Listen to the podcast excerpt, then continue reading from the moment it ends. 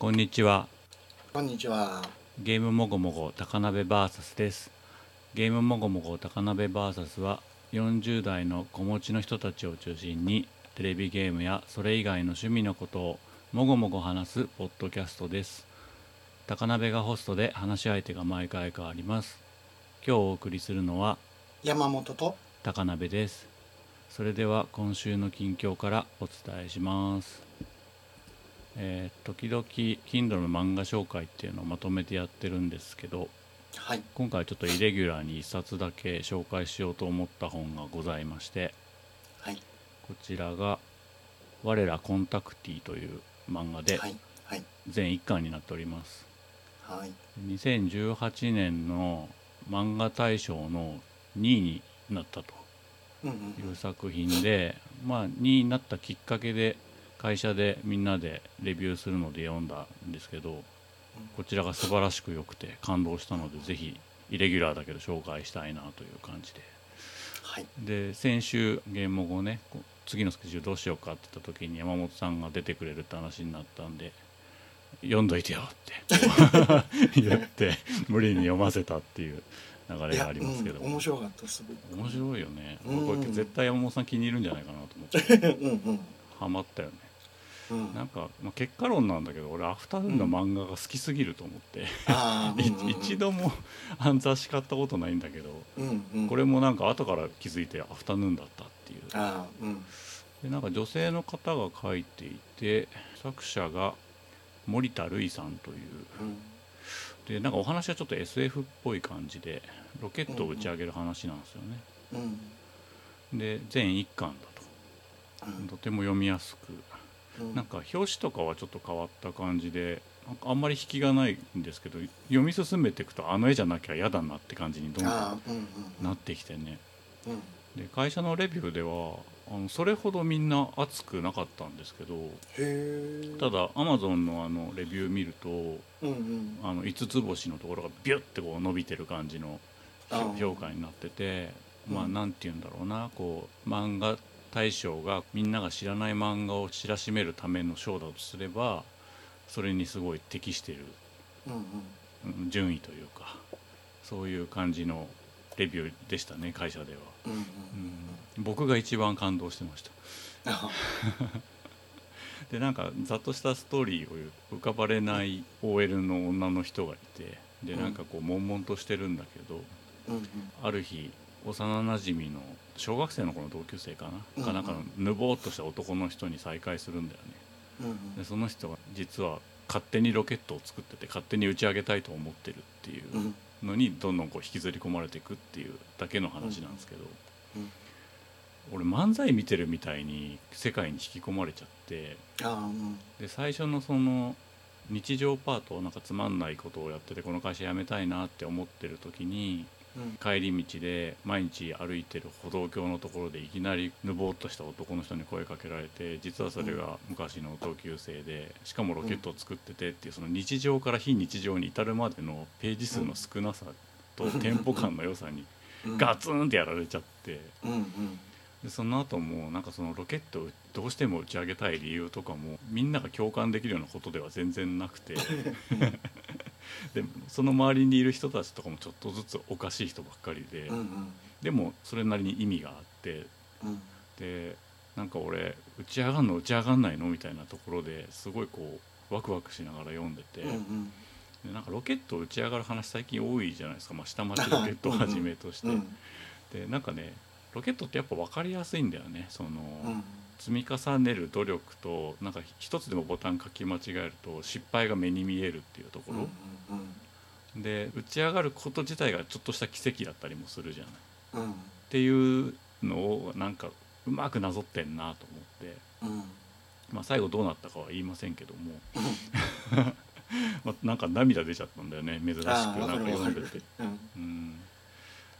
うん、まず最初に感じたのはその、うん。主人公の女性とその同級生の男の人がうん。協力してロケットを作るんだけどうん。恋愛関係に至らない点。が、まあ、なんかこう2010年代だなーってすげえ感じたんだよね。で出てくる人たちの思惑がみんな全部違ってて別にそれが噛み合わないっていうか、うんうんうんみんな社会ってそうじゃんみんなも同じことをやってても目的は違ったりするじゃんうんなんかそういうところもすごい良かったしうん。で主人公とその男の人が恋愛関係に落ちないからその裏面としてロケットを作ってる男の人のお兄さんとその愛人みたいなのが出てくるんだよね。うんでそこがなんかこうある意味情に流されてるさなんかうんうん。ちょっと汚い関係みたいなのがあったりとかさ、うんで2人が純粋にロケットを打ち上げたいからこそなんかそこに打算的な関係が対比としてあったりとかするわけじゃない。うん。なんかねそういうたった1巻の二百何十ページかの漫画の中でなんかすごい関係が描けてんなと思って、それがすごい良かったんだよね。うん。うん。うん、愛人の女の人がさなんかちょっとこう、やばい性癖みたいなの持ってるじゃないですか。なんかこうお手当みたいなのもらってんだけどなんか火つけちゃったりするみたいなさ、あれなんか怖かったんだよねすごい。怖かったんだけど、うんなんかゾクゾクしちゃったんだよね。うん。うんで和樹っていうさそのロケットを作ってる男の人は、兄貴が工場を経営してるからうんそこの素材とか機材とかを勝手に使ってほとんど0円でロケットをどんどん作ってるんだよね。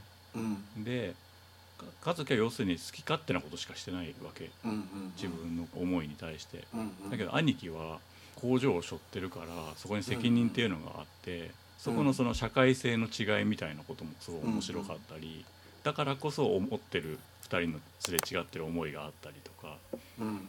なんかそういうのがねすげえ良かったんだよね。うんうん。うん。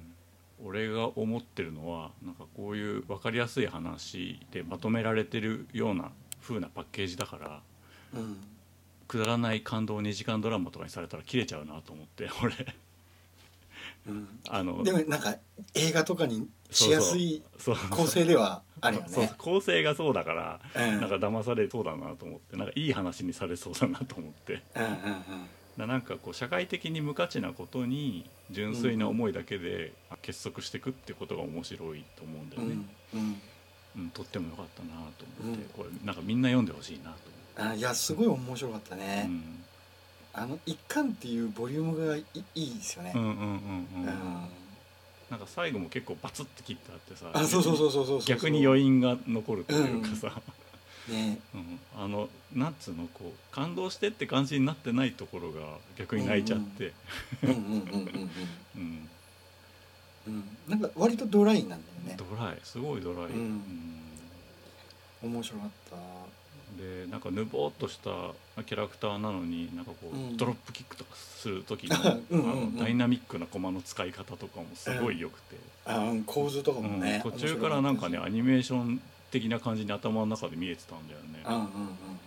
うんあの中盤以降の展開とかって序盤の時に想像してた、全然してない。だからもう、ね。漫才みたいって言ったのはだからその想像の斜め上にどんどんどんどん突き上っていくというか、だよね、うん、びっくりした。もう持ってからだもん。そこがなんかロケット感あるなっていう、ああうんわかるわかる。うん、感じがしたよね。うん、うん。面白かった。あと絵もすごく魅力的。魅力的だよね。うん、何に似てるとかっていうんでもないんだけどね。あの安田博之のさ、うん、千尋さんとか今描いてる人。あはいはい似てるね。目の描き方がね。とか。うん。うん。あの主人公の女の子はそんな感じの絵柄なんあだよね。あ確かに。ただねあの和樹とかの男の子とか、うん。書き込みの細かい部分とかのねこだわり方はねうん。なんか鳥幹みたいな感じにするなるほどなとかねね。なるほどね。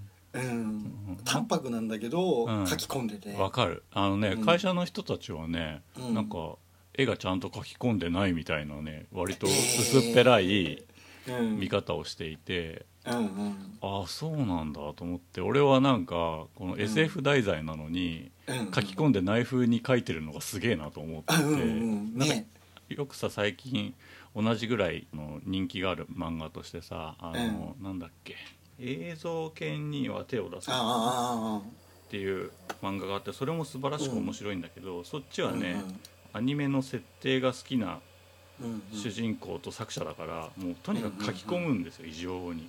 うんうん。ななんかそれはねある種ね普通だなっていう意味うんうん。を感じちゃって。うんうんだからそれよりもなんか我らコンタクティのがなんかこう一段上を行ってる感じがして例えば、湯浅監督のアニメとかってさ密度感は少ないけど、うん。でも書こうとしてるものは伝わってくるじゃん、うんうん。なそれに近いっていうか。近い近いね、ロケット出てくるからっつってさ、うん。機械のディテールを細かく書くんじゃないんだよね。そうそうそうそう、うん。でかといって考えてないかって言うと考えてるじゃん絶対、っうん、考えてる考えてる。ていうのが伝わってきたからうん、意外と届かないんだなと思ってへえそっか。びっくりしちゃっ好みとかもあるんだろうね。ああいう淡白なさ高野文子的なはい流れの絵って俺は好きだけど、うん。今の時代のいろんな細分化されてるからさ、そうじゃないのが好きっていう人も当然いると思ういんだよね、そういうのが好きな人だと薄く感じるっていうか、うん。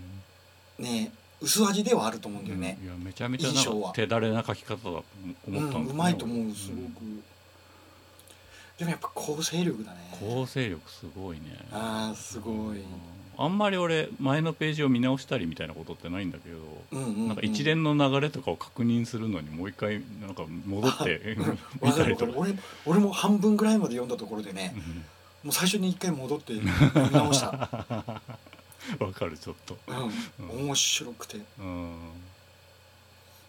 ん。やっぱ最後はね俺も涙ボロボロではないんだけど、うん泣く感じっていうか、うん。なんか別に悲しいとか嬉しいとかっていう涙じゃないんだよね。なんか心が震わされる感じで。そうそうそう。うん、すごかった最近なんか割とあの仕事とかでしんどいことが多くてで、うんもうパソコンに結構ずっとかじりついてる時間が多かったから、うんまあまあ、仕事とはいえこっちもなんか違う気持ちになれる瞬間ではあったんだけどそのうん。わずかな時間にガツンって引き込まれちゃってうん 持ってかれたよね俺的に、うんうん。うん。あれはいいものを読んだなって感じ、うん。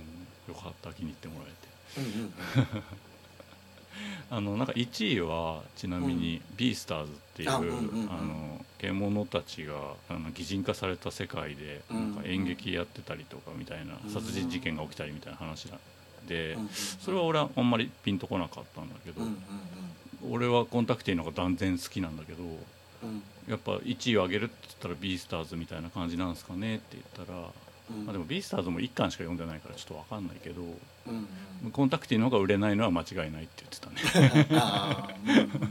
そそうなんだと思って。でもなんか人の心を動かすけどね絶対。う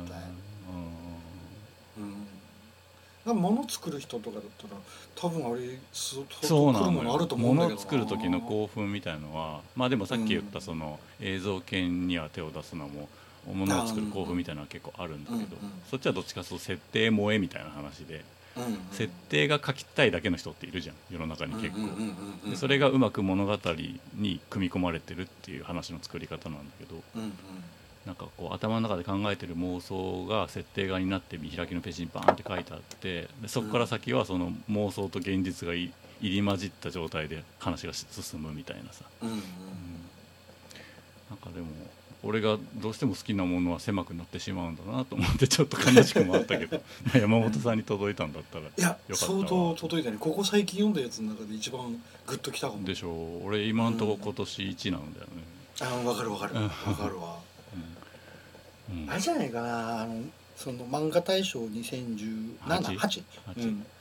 ビースターズだっけ、うん。1位うん。の方がさたくさん冊数出てるからさ、うんあれ結局本を売りたいっていうのもあるのかなって気はするけど、まあ、もちろんそれはねゼロじゃないだろうと思うけど、あとまあ一巻よりあ一巻、うん。っていうかビースターズがデビュー作らしいから、うんなんか一巻の時はまだ慣れてなかったんだって。だからなんか二あー。巻三巻進むとすごい話がドライブしていく可能性は全然あああそうるんだね。うんうんうん。もっとなんか読んでないメジャーにヒットする作品作っていくかもしんないね、なんかビースターズのレビューを読むと、まあ、うん。俺と感想が近かったのはちょっとズートピアとかぶってるところが多かったんで、うんまあ何その差別とかさなんかそういう、あの肉食動物と草食動物の対立みたいなあの、上がらえない敷地みたいなところ、うんうんうん。なんだかんだ言っても肉食は草食食っちゃうんでしょみたいなさ。うんうんでそれが殺人事件の疑惑の突端になってんだけど。うんそれはなんかズートピアで俺見ちゃってたからさ、うん。そこでちょっと20点ぐらい点数が下がっちゃったんだよね。ああうん。かるわかる。うん。で評価してる人たちはずっとや見てない人がやっぱり多くて、あまあ、なんかこの間のあれと一緒だね。ブレードランナーの先より先に歯を見ちゃったかどうかみたあいな話に結構近いのかもしれないけど、うん、あそういえばさはいはい。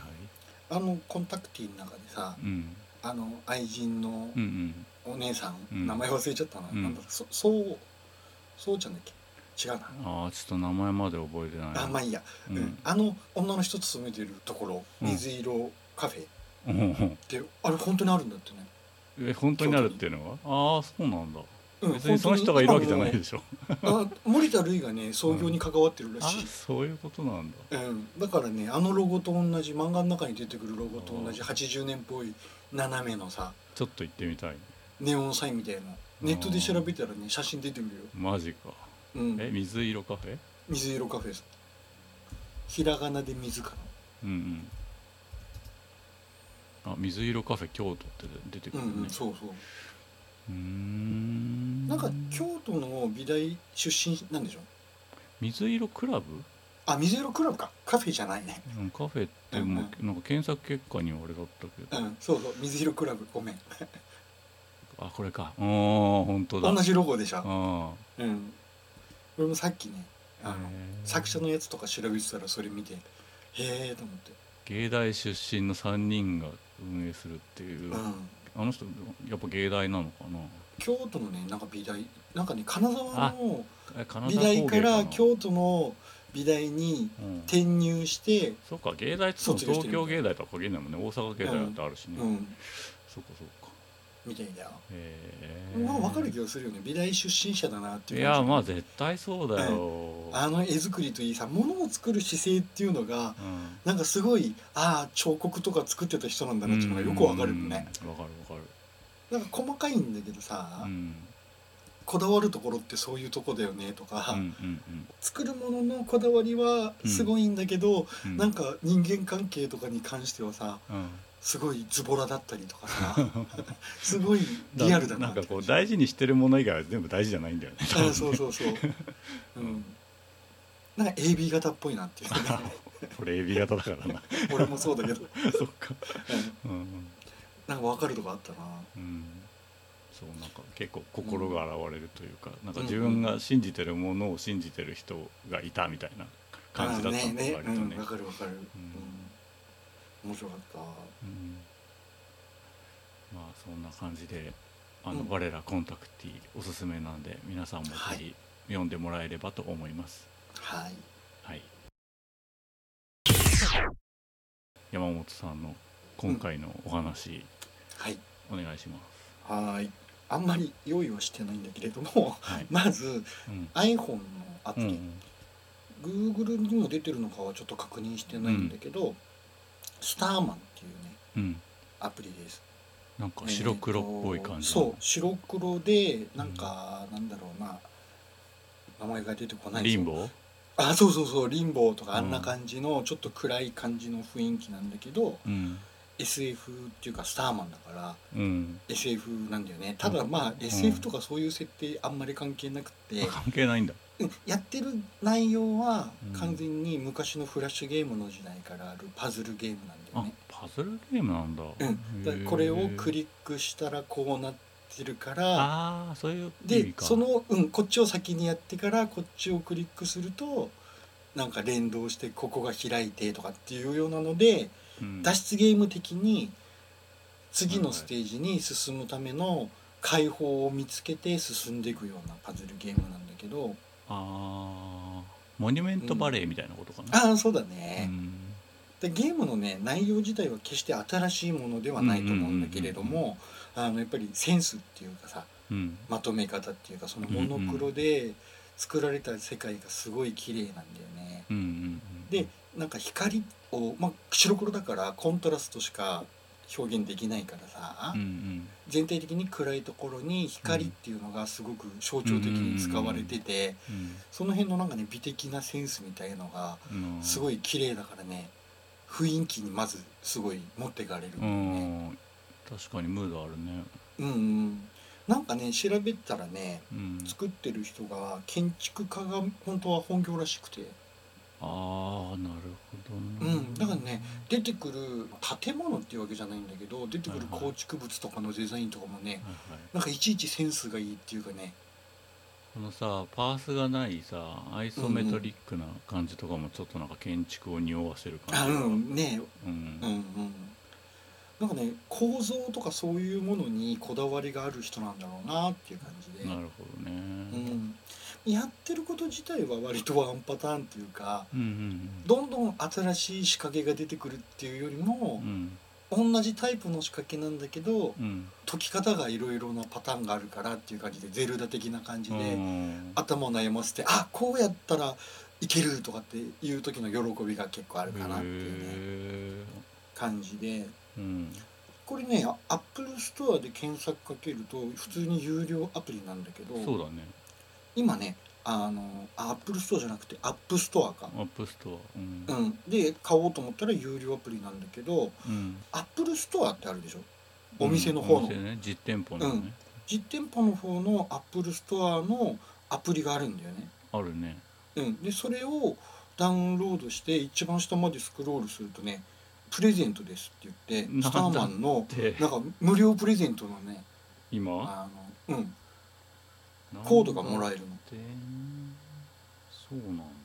うん、あもう買っちゃった？いやいや買ってない買ってない。あよかったよかった。へ Apple Storeのアプリを立ち上げてうんうん。それで見つけたんだけどさ、よく見つけたねそんなうん、な iPhone がねお落として割ってしまったのこれああえー、あれ？iPhone10 じゃないよね。いや違う。まだ7プラスなんだけどうん。ヒビが入っててさ今もまだ。わでどうしようかなと思って App Store のアプリダウンロードしてさおえどこ？修理しようかかなとかって。項目がいっぱいあるじゃん。下に見つける、うん。ショッピングセクション検索、うんうんうん。バックって書いたんだけど。ああとね見つけるの一番下かな。あ見つけるの一番下。っていうかうん。かなり下の方。すごい長い。えー、あ本当だ。今すぐ無料でダウンロード、あなたに特別なプレゼントっていうので これでねコードがもらえるの、本当だ。うん、でコードもらったらうん思いのほか面白くてね。うんうん。アイコンがなんかねちょっといい感じだもんね。ね、うん、へー。平日なのに夜中の2時半までやってしまってね次の日眠くて大変だったっていう。ねうん。なんか音もなんかすごい癒される感じのうんうん感じですごく良かったです、うんなるほど。うん、もうクリアしたの？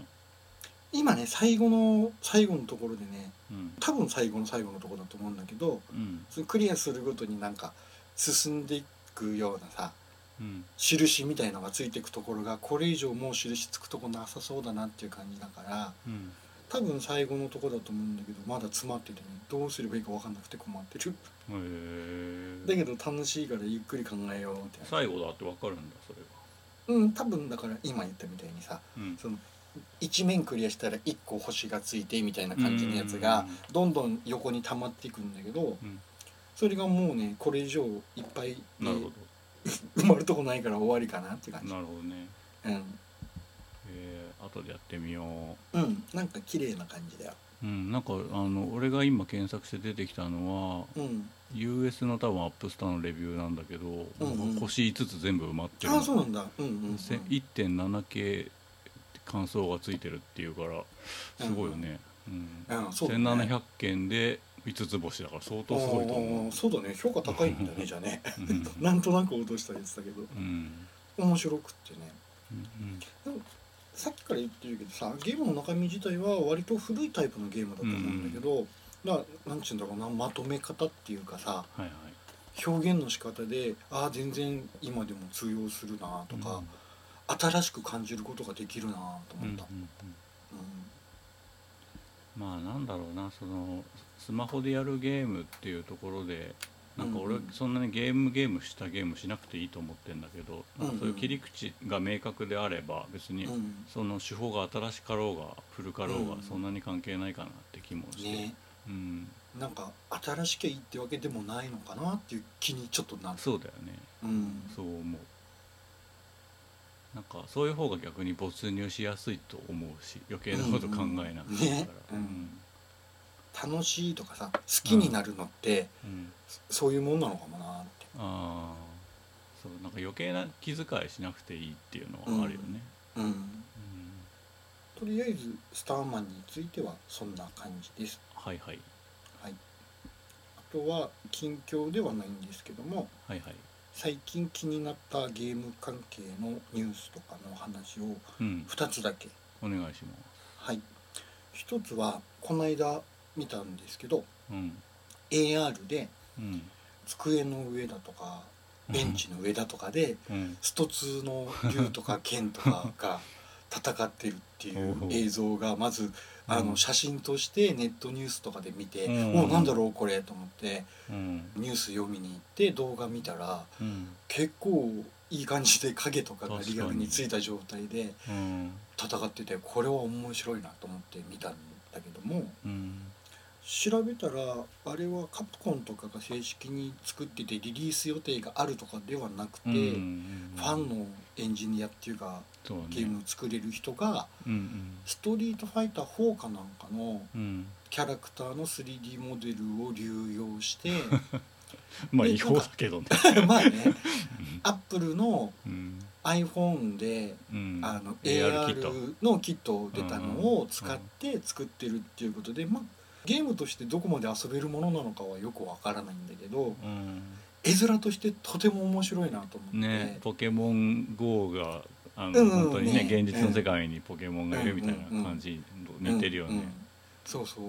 だこれ一つだから、あのうん分かりやすいっていうかわかりやすい。ね自分でも今まで見てきた絵だからうん分かりやすいっていうのももちろんあるんだけど、うん。あの絵面を見てるとねああいうのでちびロボとかさピックミンとかさうん。そういうなんかちっちゃい系のやつがうん。なんかするようなゲームとかっていうのをうん。やったらなんか面白いんじゃないかなとかまあちびロボはね 3DS でカメラのねあのミニゲームみたいなのあってちょっと AR 感あったけどね。うんうんまあでもそうだよな。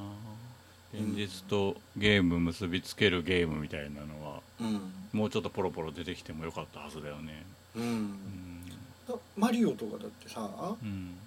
なんかね俺マリオでも見たことあるあれもあるなんか。あるよね、うん。なんか机の上とかうんぴょんぴょん跳ねて、すごい散らかった部屋の隅にそうんそうそうそう。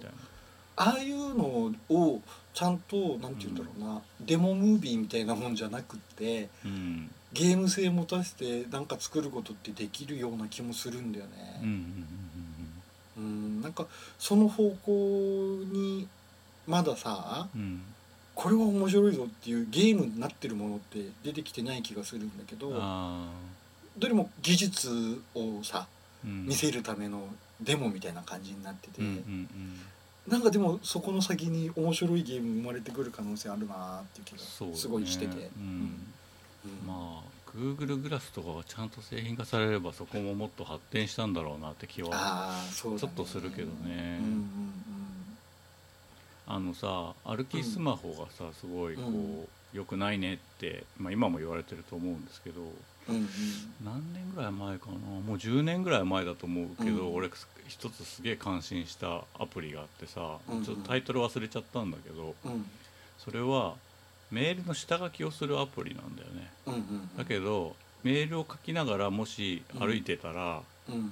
歩きスマホになって事故りやすいじゃないですか。うんうんうん。だから書いてる便箋がうん。ある種半透明になって、あカメーカメラの向こう側を映してるっていううんうんうんうん。のがあってさ、まあ、少なくとも足元はぼんやり見えるよっていう、うんうん猫踏んづけたりはしないそうそうそうそう。だからそういう発想面白いなと思って、うん、肉眼で見てる状態にうん。うん空中に文字だけ浮いて書いてるようなそうそうそうそう。ニュアンスだよねそうそうそう、多分ねうん。だからなんかそういう情報をレイヤードして現実とうまくこうバランスを取るみたいなことでもなんかゲームになりそうだなと思って、うんうんうん例えばバーゲン会場とかで人混みのところとかをすうまくすり抜けていくみたいなことがさ ゲームになりそうだそうそうそうそれは何かなんか得点がピロンピロンピロンって入ってったりしたら面白いなとかさ、あとあれあれほらよく歩きがちだけどさ、うん。白い線の上をずっと歩くそうとか。そうそうそうだよね、ね。うん、周りが火山の溶岩になってるとかね。うん、横断歩道の白いところ以外のところにはうん。サメとかワニがいるとかさ、ちょっと面白そう、うん、うん、なんかそう白い線とかガイドにしやすいと思うし。ね認識もしやすそうだし、そうそう頭の中で想像してるやつにかなわないかもしれないけど、うん。絵面が見えたら面白そうだようんうんね。うん。これこのスト2のデモも多分ここが平面ですよみたいなことを最初に認識させるんだろうね。多分そうだろうね。で、うんとここが床でここが壁でとかうんうんを認識させてそこにうん違和感なくうんうん影とかを落とし込んでるんだと思うんだけど、うん結構すごい技術だよねう。んこれをリアルタイムで処理できちゃうんだっていうのを考えるといろいろこっからなんか発展しそうな気がするなう。んもうなんかいつの間にか結構な未来にいるんだなって気がする。この映像だけ見たら本当そうだねいや本あ当に。の「バック・トゥ・ザ・フューチャー2」とかの世界じゃないけどうんうんうん。ね。うん。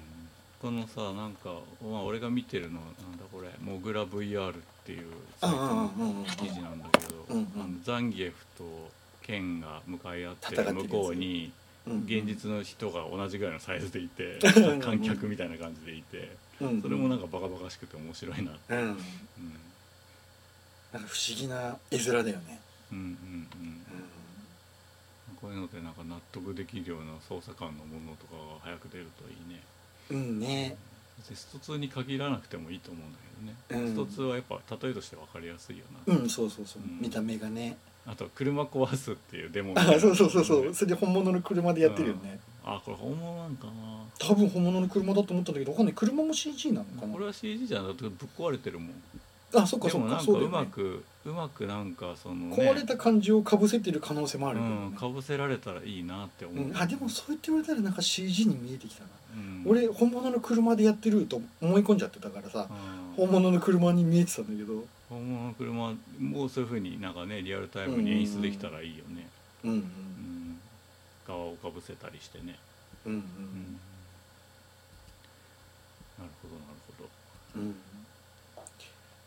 それが一つとうん。もう一つはねこれもあんまり合法的なものではないんだろうなって思うんだけど、うん。3DNES っていううん。エミュレーターみたいなものを開発している人が外国にいて、うんと2016年ぐらいにね。あの最初に出たのかな？うん。でファミコンのソフトを機械が解析してあ機械的に 3D 化して表示するんだよね。俺がこれすげえなと思ったのはうん人間がうん。立体化してブロックで作ったみたいにしてうん。立体化してうん。メトロイドとか立体ムービーにしたうんりその世界で遊べるようにしたりっていうのは相当昔からあるんだけどそれをね自動で機械的にやってくれるからうん。どうやって判別してんだろうな。うん。うん、なんか多分ね色の違うところでブロックだとかそういうのをうん。認識してるみたいなんだけどやっぱりねソフトによってはちゃんと奥行きが合ってなくってうんうんうん。苦しんだりする部分はあるみたいなんだよね。うん。例えばあのゼビウスなんかだったらさうん。空中飛んでる敵とうん地面に書かれてる敵とがいるじゃない。うんうん。でそういうのをきっちり認識したりするのはまだ難しいみたいなんだあけどそうだよね。それは確かに難しい。よただ横スクロールで流れてく背景とうん手前にオブジェクトとして書かれてるものっていうのはスプライトで書かれてたりするから、うん。分けたりできるからうん。その辺を分けてうん。そこに奥行きつけてそこに陰影をつけたりするだけで、うん。結構リアルな 3D になってるんだよね。映像見たらびっくりするぐらい 3D で、うん。今エンガジェットの記事を読んでる。あ本当本当。うんゼルダの伝説とかサーカスチャーリーとかやってて面白そうなんだよね。なんか不思議なのがさこのスーパーマリオの映像を、うん映像っていうか画像を見てんだけどさ、うんうん。その L 字型に土管が組み合わさってるもののうん。あるじゃないあの、うんうん。緑の土管が、うんうん。土管がちゃんと上から見るとこう円筒になってる？ああとかっていうのをどうやって解析してんのかなっていうのが。いやでも多分直もしるよねしてかしたら、多分ねうんなんかのソフト情報みたいなものがあって、うんそれに基づいてるのかもしれないね、うん。だからどんなソフトでもいきなりできるよっていう状況までにはまだ行ってないのかなって気がするんだけど、大まかにそれで遊べるような感じにはなるけど、うんうんうん。まあ変なところ直してみたいなことだよねきっとうんうね、んうんうん。マリオなんかだったらそのブロックとかパーツとかそれぞれがこういう絵が出てきたらこういうものだよっていうようななんか用意してある素材みたいなのに置き換えたりとかしてんのかもしれないけど、はいはいはいはいなんかこれがねバーチャルリアリティに対応したって言ってて オキュラスっていうのなんていうかわかんないけどオキュラスオキュラス。うん。うん。ああいうのでねできるよってなってて最近のニュースで見たんだよね、うーん。あこんなのあったんだと思って。VR を本気でやると酔っちゃう問題ってどうしてもあるんだけど、うん。うんうんその一つの解決法としてあの、うん。ボードゲームみたいに動かないものをジオラマみたいにするっていうジャンルがあって、それの中間って感じがするねこのそうだね。3D ネスっていうのは、うん。なんか 2D のゲームを 3D っぽい箱庭にしてる感じっていうか、うん。うん。ゼルダのね一番最初のファミコンディスクシステム版のやつを 3D 化したやつをうん。バーチャルリアリティのうん。レンズっていうか、なんていうのうん。あれヘッドセット、ヘッドマウントディスプレイ、うんうんかけた状態で見てる映像をうん。なんか YouTube かなんかの動画になってるやつとか見たんだけどね。だ首の動きに合わせてうんうんうん。見えてる角度とかもちょっと変わったりして、うん。なんかね不思議な感じだなとあー。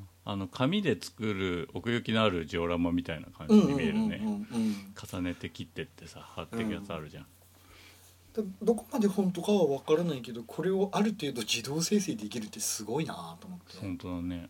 うん、であれだろうねさっきその山本さんが土管の説明でしたみたいにこのオブジェクトはこっちに置き換えてみたいなことも後から後付けでやりやすいんだろうね、うん。まくうまくいかない時にね、うん。うんうん。すごいね面白そうで触ってみたいなっていう感じが、うんうんうんまあ飽きるんだろうけどなって気はするけどね、まあいかんせん古いゲームだし、あの 3DS でさ一時期出てたうんうん。3D クラシックとか買った？セガとかのやつね、うん。持ってるよ。全部じゃないけどね。ああ面白かった。ゼビウすごくスビウスも買った。あとエキサイトバイクとスペースハリアーとか買ったかな。あ本当。うん。ソニックアスペサリアも俺も買ってる。大体一緒だね、あとエコーザドルフィンとかね、へえうん。すごい楽しかったよ、うんうんうん、あれはセガすごいセガっていうか M2 だっけ？ああどっか違うとこやってんだよね、うん。確かね。すごいいい仕事してんなって。感じ、あなんか多分カービィかなんかもなんかたなんかもらえたよね。あ星のカービィも買った買った。うん。うん。相当大変だよねあれ実は。ああのゼビウスがみんなが見たいけど実はつじつま合わせるのがすげえ大変みたいな話を聞いて、だと思う。うん。楽しかった。うんうんうんもうね 3DS とかみんな 3D いらないとかさ言ってさ 見づらくなるとかって言って今うん 2DS 主体で売ってたりするのがね、うん。俺は悲しいなと思って。3D であんなに楽しいのにと思って、ああ。うん。そうだね。3D は、うん。3DS には 3DS なりのいいところはあるよね。うん、あるある。すごく好き 3D、うん。うん、あメガネしてたっけ？俺？うん。あうん普段メガネしたりコンタクトもしたりするね、あそうなんだ、ん。俺さまあ起きてる時間は100%メガネしてんだけどさ、うんうん。ニュー 3DS はさカメラで顔認識してさあの 3D を補正してくれるらしいじゃん,、うんうん。でも結構ガクガクってなんの？俺のニュー 3DS は。だからそれメガネのせいなのかなと思って。ああそうかもね、うん。目を追っかけてるんでしょきっと。多分ね。うん。よく顔認識はメガネあるとよくないって言うもんねうんうんうんうん。俺でもあんまりガクガクなったことない。あ本当なんだろうな。光の加減とかもあるのだからね 3D 表示自体は嫌いじゃないんだけど、そのガクガクが辛くて時々切っちゃうんだよね。うんうんうんうん。なんかこのままね、うん。スイッチも 3D 機能ついてないしうん、3DS の後継機みたいなスイッチとは別の携帯機がもし出たとしてもきっと 3D 機能つかないんだろうな使わないだろうな。なんかねちょっと寂しくもあり。うん。またでもきっと忘れた頃に 3D にチャレンジするのかな任天堂はって気もするけど。なんだろう。テトリスが出た後に十何年経ってミニテトリンが出た感じで出るんじゃない？3DS みたいなやつが、うん。うん。かもね、うん。うん、周期的にチャレンジしたがるところだからさ同じこと、うんうん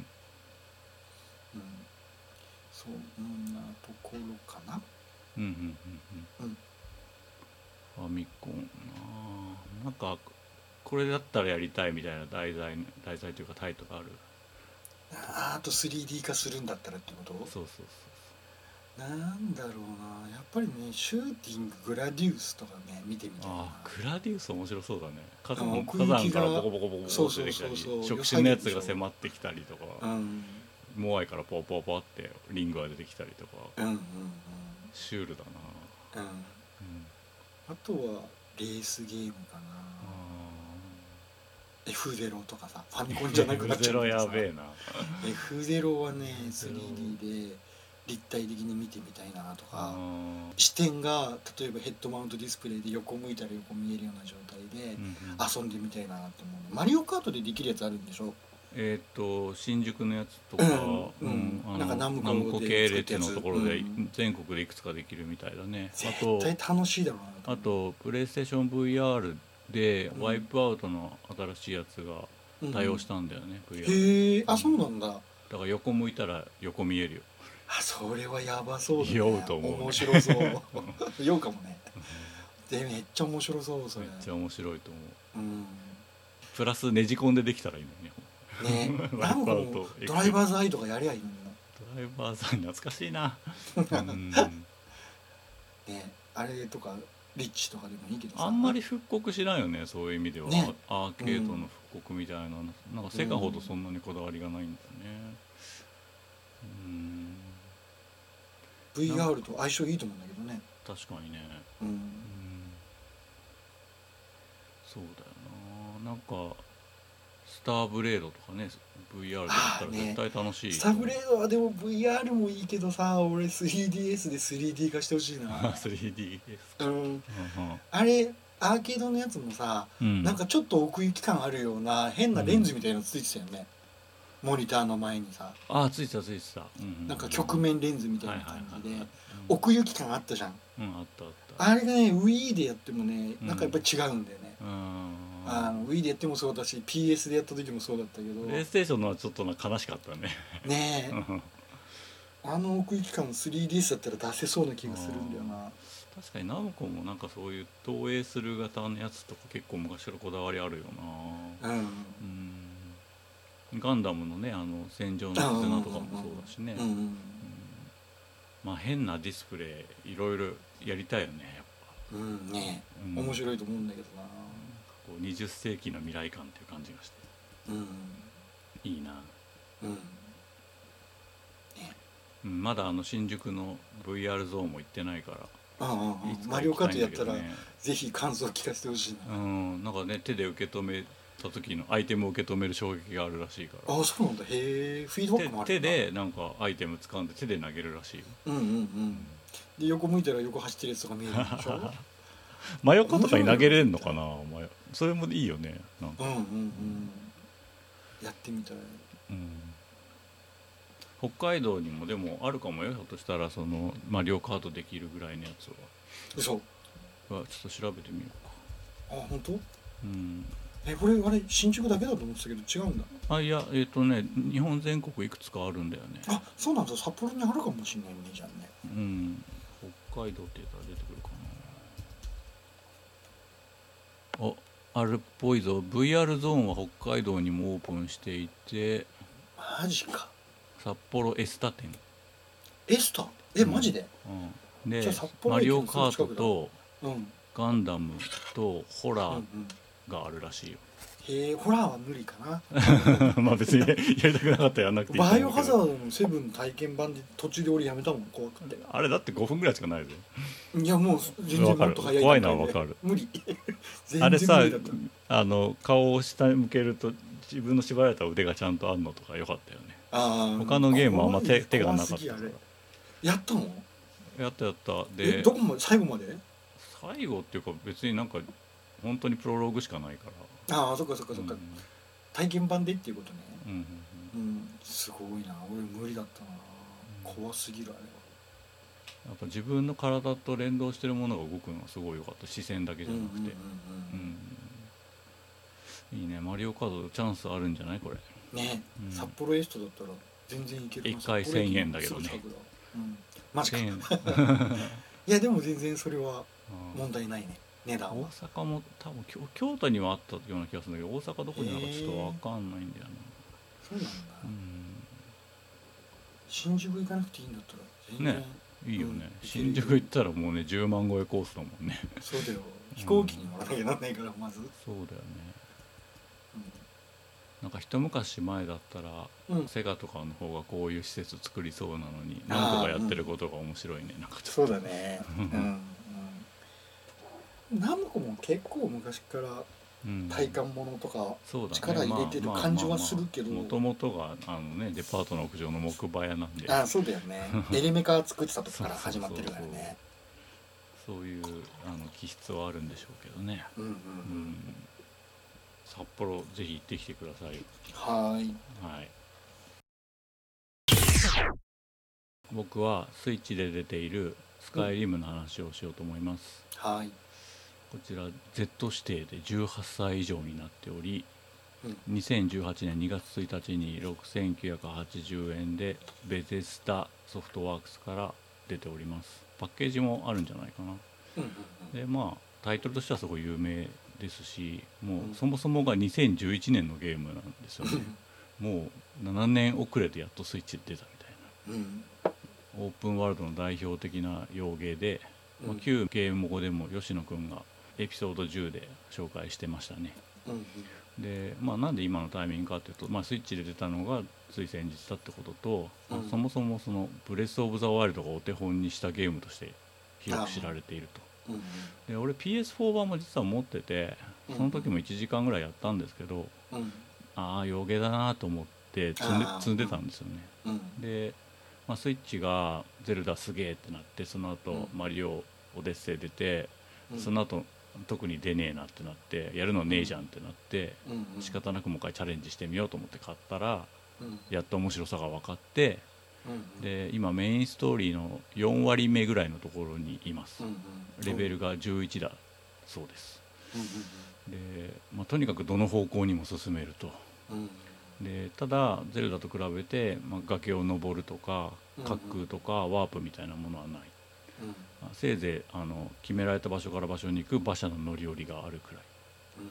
で背景がすげえリアルでリアルっていうのはその解像度的なリアルじゃなくてうん。あの寒そうとかああ。の現実現実のそうそう、あうん。のすごいね「ロード・オブ・ザ・リング」とかああいう感じの空気を感じるいい意味でのリアルさがあって、うん。なんか村の人たちとか出てくるんですけどみんな粗末な格好をしてて、うん。絶対いいもの食べてない感じで栄養状態も悪くて、簡単な病気とかですぐ死にそうなそういう世界に住んでる感じがするんですよね。うん。で山もなんかこう鋭い岩肌だったり生えてる木も黒い枯れ木だったりうん。川の水は絶対雪解け水って感じでうん。でこう山を登ってったりするわけですよ。そうするとうん。どんどんどんどん色がなくなってって吹雪がわーって吹いてきてうん。でもう命かながらその山を降りていくとまただんだん色が戻ってきてうん。なんか元気な草の緑色だったりとかちょっとだけ花が咲いてるのを見るとうわー天国みたいなとこだって思えるっていう。なんか本当にそう思ったんだようんうね、んなんかファンタジーのゲームってもっとさきらびやかじゃない？特に。ファイナルファンタジーはそうだしドラクエも明るいしさ、うん。お花畑とか出てくるとなんかちょっと引いちゃうみたいなのあるけど、うんうん。なんかね本当に現実に咲いてる花に見えるんだよね。うんうんでまあすごい長い道のりを歩いたりして移動してるからすげえ時間かかるわけ、でその中で時々その人間が建てた建物とか、まあ、うん。人間自体ともすれ違うんだけど、うん。3回誰かとかそういうのに出会ったら、うん。まあ、2回は敵なんだよね。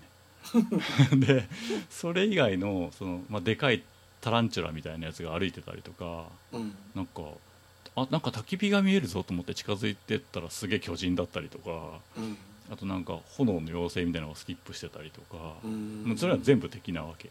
うんうん。で、まあ、話しててこの人は襲ってこないなって思えるような中立的な人も、なんかね、うん。セリフ聞いてるとすげえ何かに苛立ってんの。うん。だからなんか歩いてて何かと出会ったらそれはまず危機的な状況だと。あのハードなゲームだそうそうそうそう、ん。何かあの起きてもしょうがないなっていう気持ちで接しなきゃいけないと。でオートセーブはあるんだけど本当に稀なタイミングでしかしてくれないので、基本的にはクイックセーブっていうのを自分でやんなきゃいけないんだよね。うん。うん。だからあなんか新しいもの見えたなと思ったらクイックセーブってしないと、うん。もう巻き戻れないみたい死んじゃうん。でね、ええ。主人公は声を出して喋らない感じなんだけどうん。その会話の選択肢の中に主人公のセリフがあってうん。うん。それでその時のテンションみたいなものを選べるんだよね。うん。だからなんか喋ってないんだけど自分はこういう気持ちだよっていうのが反映できるからロールプレイしてる気がする。それうまいね。うん。うん。うんだから声は出てないから自分だっていうのを選ばなくて別にいいし、うんうん。うん。で村人たちの会話のうん。内容はもうほとんど意味がわからない。単語がその世界の言葉ばっかりでで知らない人の名前とかもいっぱい出てきて。うん。だけど、まあ、要するに人によってさ誰と喋るかも全然違うしどの順番で喋ったのを聞くのかも全然違うから、まあ、要するにその外国にいきなり行っちゃったみたいな感じなわけよ。で時々その自分の進み方であその人の名前前に聞いたなとかさうん。その単語前に聞いたなってなるとあーってなるんだよね。だからなんか本当に海外旅行してる気分になる、ああなるほどね。うん、でまあモンスターだけじゃなくてどんな人も殺せるんだよね。うん。だから村に行っても剣抜けるし振り回せるし。で、まあ、メインストーリーに絡んだ人まだ殺したことはないんだけど多分殺せる気がしまうす、ん。でえ？うん何何先に進めなくなったりしないもんなの？それ。うんとねなんかねアイテムはね捨てれないっていうやつがあった。それは捨てちゃダメなやつみたいな。でも基本的にはなんか破綻してもいいような感じにクエストが全部仕組まれてるんだよね。なるほどね。うん、で、まあ、さっきその出会った人たちの3分の2は敵って言ってたからうん。時々その善意を持った人がいい感じに言い寄ってきてもうんうん。この人いつ裏切るんだろうと思ってそわそわするわけ。だ かうん。うんらなんかそういうなんつうのピリピリした精神状態になっていくんだよね。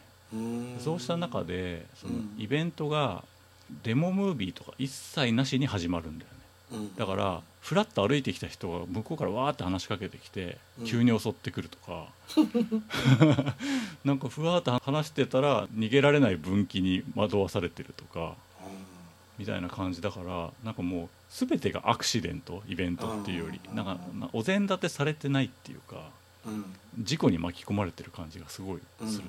だから本当になんかこの自分がその世界にいてうん。そういう体験をしてるみたいな感覚にどんどんなっていくんだよね。でアイテムが、まあ、ゼルダでもそうだけど結構いろんなものが拾えん。でもうほぼ何でも拾えん、なんか鍋をかき混ぜてる棒みたいなやつとかさ。うん。うんなんかカンテラとかさ。うんうんなんだろうな。なんか腐ってるような野菜みたいなのもいくらでも拾えん。だけど、拾える代わりにうん。所有権みたいなものがあるんだよね。うんだから誰も見てないところで落ちてるようなものは別に拾っても誰も文句言わないんだけど誰かん家入ってってテーブルの上に置いてあるものドラクエではありえないと思うんだけどドラクエってさタンス勝手に開けてなんか取ってったりするじゃん。だけど誰かん家のタンスを開けた場合はうん。なんか赤円文字でうん「盗む」って出るんだよね。で全ての操作が大体 A ボタンを起点に始まるからうん。間違ってその盗むをシュッてしちゃった時にうんうんうん。その周りにいる人が一気に敵に変わるんだよね。うんうんうんうんでそれを殺してしまうこともできるんだけど殺してしまうとその人はもう二度と生き返らないわけ。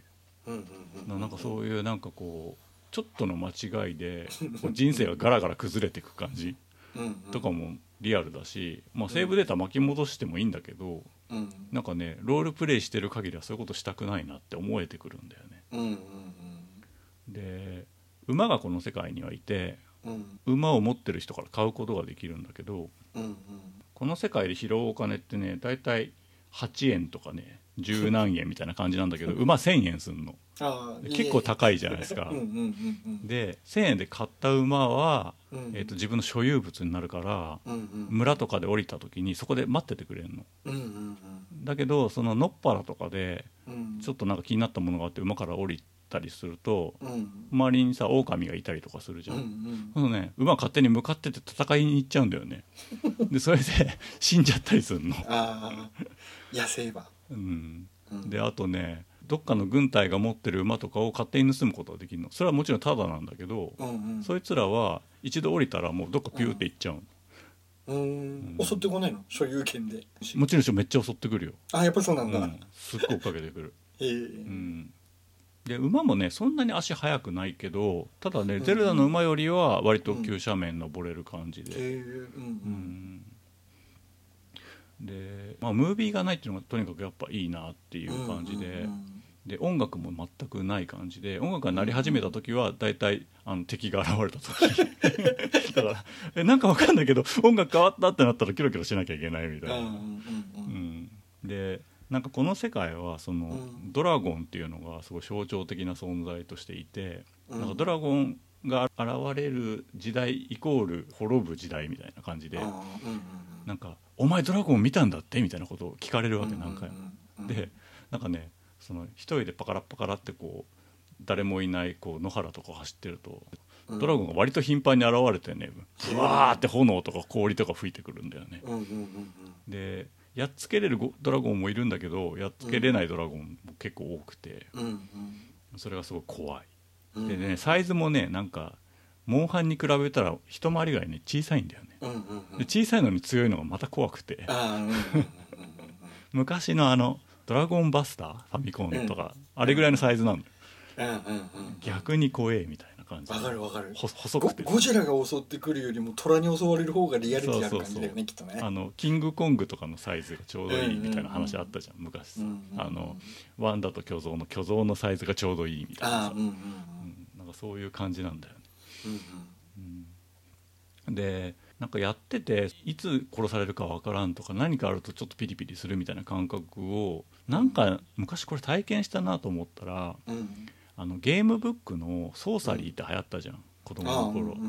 あの感じだと思ってなんかみんな目が血走ってて牙みたいなのがあって顔が歪んでてうんうんなんか騙そうとしててうん。みたいな。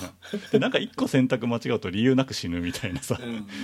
あの感じだわそのハードな感じを楽しむっていうような作りなのかな、なんかねオープンワールド何やっても自由っていうとこう開けてる感じがするんだけどうん。実際のところはなんかバイオハザードやってるような気持ち、ああなるほどね。話を聞いてる限りだとうん。ずっと緊張感が持続する感じだからそう。緩和はどこにあるのかなっていう感じがして、緩和はあの、うん、綺麗な景色が見えた時ぐらい。ああなるほど。でも音楽変わってなんか襲ってきたりするんでしそうそうょ ねえ。うん、あと結構のたれ死んでるモブキャラとかがいる。そういうのもまたリアルなんだよね、えうんうんでそういうのの身ぐるみを剥げるんだよね。うんで女の人も同じようにのたれ死んでることがあってうんうん。で身ぐるみ剥ぐじゃん。するとなんかねブラジャーとパンツだけになったりとかしてて 俺は一体何をしてるんだみたいな感じになるんだよね。うんうんううんん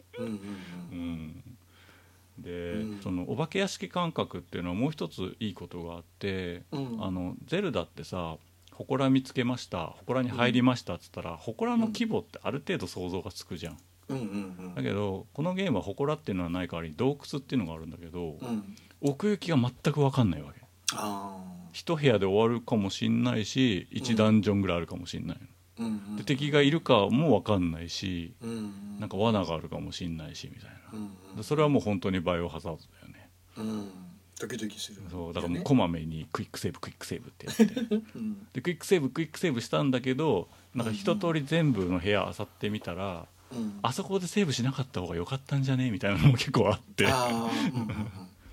うん うん、そういうのも面白うんうんうんうん。いでまあ良くないところもいっぱいあるんだよね。でとにかくうん。バグが多いっていうのもあるしうんうん。あとねそもそもねキャラメイクからくじけるんだよね。えなんで？なんかいろんな種族が選べんだけど、うんまあ、どれも日本人が好きそうな顔ではない。ああで細かくなんかこうおでこを上げ下げしたりなんか目の間隔を広げたりとかできるんだけど、うん。まあ、どうにもなんないんだよね。うんうん。でしかもその時間かけて30分とか1時間かけて決めた顔もうん。一番冒頭の、えー、とイベント？なんかうん。囚人みたいなこななんていうのかな？間違って捕まる人のことなんていうんだっけ冤罪か。冤罪みたいな感じでうん。護送されてるところから始まるんだけど、うんうん。そこぐらいしか顔アップになるとこないの。でその後はもうあのヘルメットとかかぶっちゃうから兜とかかぶっちゃうから見えないし、うんうん。そもそも画面には背中しか向けてないからモンハンみたいなことなんですよ、だから俺のあの30分何だったんだろう？みたいな感じに なるしどんどんあのなんか汚れてきたり疲れてきたりとかして、うんうん。なんか自分がキャラメイクした顔とは似ても似つかなくなってくるわけ。うん。意味が分かんないと思って。うん。あとはねえっとねボイスオーバーされてるんだよね。吹き替えの声はついてるんだけど、うんうんうん。翻訳がびっくりするぐらいひどくて多分翻訳してくれてる人はうん。ゲームのこういうシーンで使われますよとかこういうキャラが言いますよっていう説明なしに訳してるし録音もされてるんだよね。うんうん例えば男っぽい喋り方の字幕にうん。女の人の声のセリフが当てられたりするんだよね、でも英語だと多分男言葉女言葉ってないかもしれなくて うんうんうん同じ言葉を2パターン取って振り分けてるだけなのかもしれないんだけど文字で見るとちょっと違和感あるよね、うんうんうん。うん俺はそれはやらないって書いてあるのに 女の人の声で「私はやらないわ」って言われたりするのね。びっくりするでしょ、変。うん、でもそれもある意味面白そう。面白い。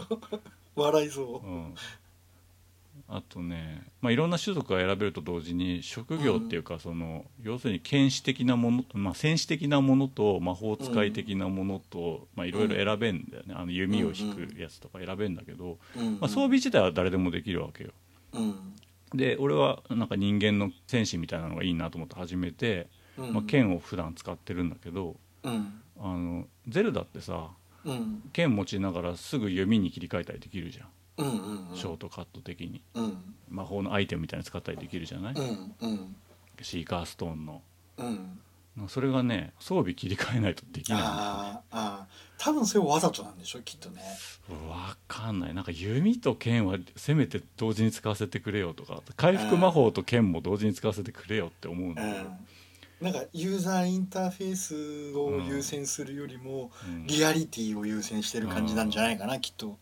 なんか、ん。俺やってないんだけどそのジョイコンを切り離して右手と左手のメタファーで遊べるっていうのがスイッチ版の売りなんだよね、だから本当は右手で剣持ってたら左手で炎の魔法とか使いたいんだよ、ああああああなんかそれがうまく俺がやり方分かってないのかもしれないけどできなくて、うんうんうんなんかちょっとモヤモヤしますっていう、うん、でうん。あとはね、まあ、さっきちょっとバグの話しましたけどさっきそのうん馬を1,000円高い金出して買うじゃないですか。で、うん。便利だからあの殺さずに使いたいんだよね。うんうんでこまめにクイックセーブするじゃないですか、うん。ね俺の今やってる環境だと乗馬中にセーブするとうん。バグってえー？死んで戻った時にうん。ありえない高さの座標から復帰する。でそいつが落下して死ぬっていう。落下死もするのにそんなバグがあるんだ。そう俺と馬がものすごい高さにピョーンって飛んでって落ちて死ぬっていうの。をどどうなるの？そしたらもう進行できなくなるんじゃないの？えー、と昔のデータまで戻れば。ああーそっかそっかうん。そっかそっか。だからクイックセーブの意味がなくなるっていう、うんそうだよね。馬からわざわざ降りなきゃいけないっていう、うん。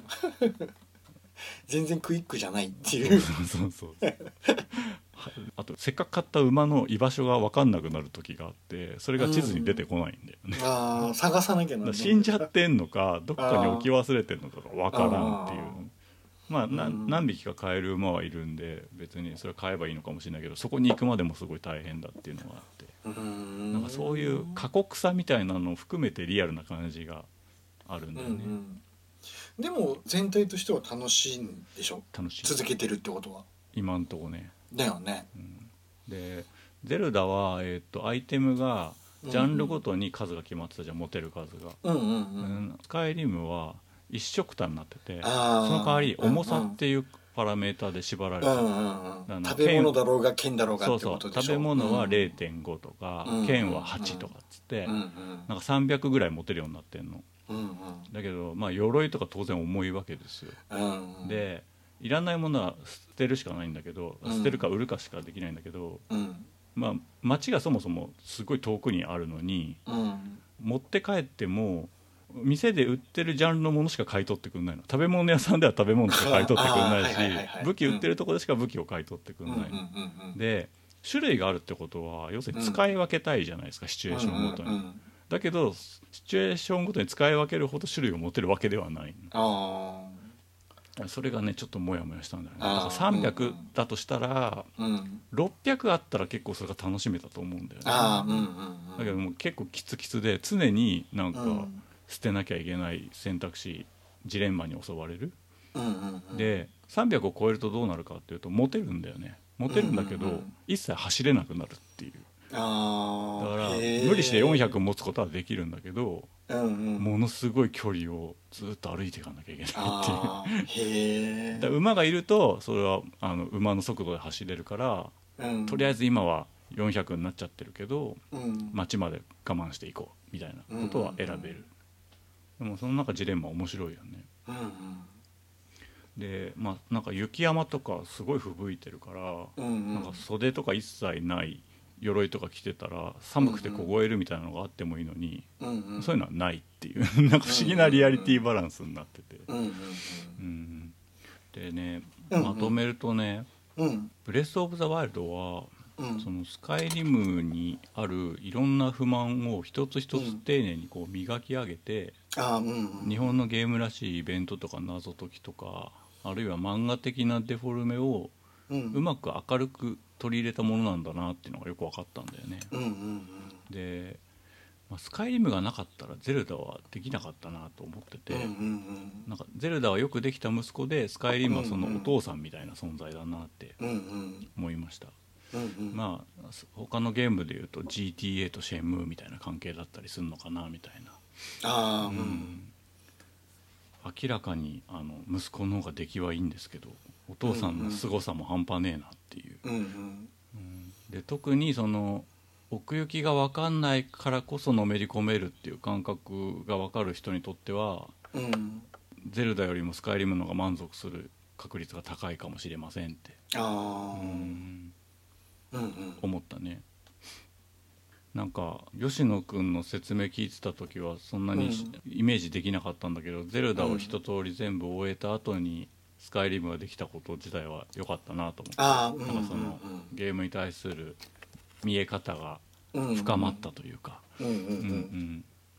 先祖をたどってったみたいなルーツをたどってったみたいな、うんうんうんうんうんドラクエの後でウルティマト・ウィザードそうみたいなそう。そう感じだね。本当そうそうそう。そう、うん。ううんうん。わかるわかる。うん。なんかイベントとかってやっぱちょっと難しいなって思ったよね。そう本当に。なんかあのうん。何？予告ムービーとかそういうのにはいいのかもしれないけど。うん。そのカメラがついてるだけでこうコントローラーを一旦置く感じってあるじゃんやっぱり、うんうん。わかる。でもうん。ムービーが入るとやっぱりなんだろうな感情移入みたいのが途切れるよね。そうそうそうそう、うん。なんかそういうの方が豪華でいいゲームってとらわれがちだけどうん。没入感っていう意味ではすごい阻害されてんなと思って。うん。うん。うん。そうだね。だから方向性なんだろうと思うんだけどうん。やっぱり物語を見せるためのものとうん体験をさせるためのものって相性はあんまり良くないのかもしれないね本当はね。うんうんうんだから物語見せるんだったら2時間なら2時間の映画の方がさ絶対やっぱりうん。うん作りたい人の見せたいように見せれるしうん。効率いいわけだけどうん。自分で自由にあっちこっち行ける方が体験としてはうん。自分の体験になるもんね。そうなのよ洞窟っていうのがすごい分かりやすくて、まあ、例えば「ゼルダ」でもダンジョンに入ったらさ、うん。一旦カメラで「こんなダンジョンですよ」って舐めたりするじゃん、はいはいはいはい。あれ割と引くんだよねって。これから体験したいのに、なんで先に見せんのって思う、だからなんかボスキャラとかも明確にいないからうん。こっからボス戦ですよみたいな演出もないのでうん。なんかこう前から迫ってくるドクロの剣士みたいなのがどれぐらい強いのか本当に分かんないわけ。殴られて初めて体力の減り方で分かるみたいな。うんうんうん。面白いよねそれね。面白いけど、でもどうなんだろうな。やってないからまだわかんないけどやろうとは思ってんだけどさ。うん。ドラクエ1とかそんな感じじゃない？でも。あのあゴゴーレムとか出てきてポコって殴られて死ぬみたいな。さわからないもんね。そういう感じ。うんうんううん。んただゼルダでいうところのさ、うんボコブリンだっけ？うん。うんがさ色分けされてたりすうんるじゃないはいはいはい。それによって危険度のさうん。察知できるんだよね、うんうんうん。危険度を。うん。それもさなんか正しいような気もするんだよねああだからやっぱお膳立てはされてると思うよ。だから料理としてすごいき、うん。いい皿に乗せて順番通り出してくれてる感おもてなし感があるのはブレス・オブ・ザ・ワイルドの方だけど、うんうんうん。うんだから旅行してる感じがするのはうんうん。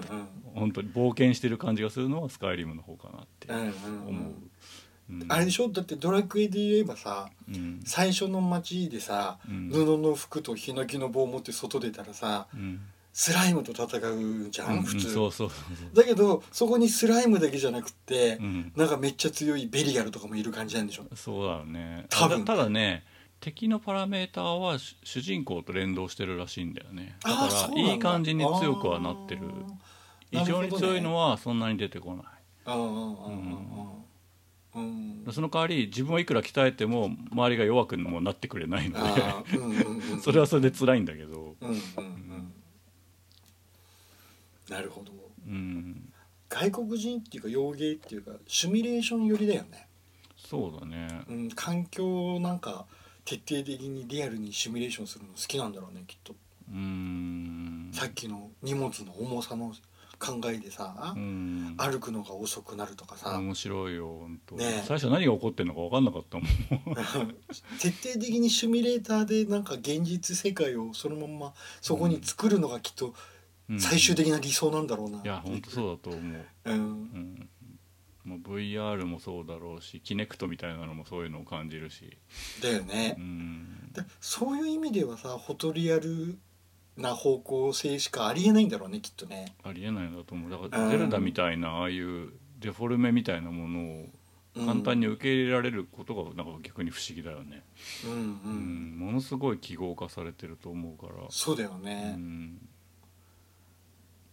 日本人はどっちかっていうと漫画文化とか4コマ漫画的なのとかもあるからさ、うん。そういう記号化が好きなのかもね。そうだね。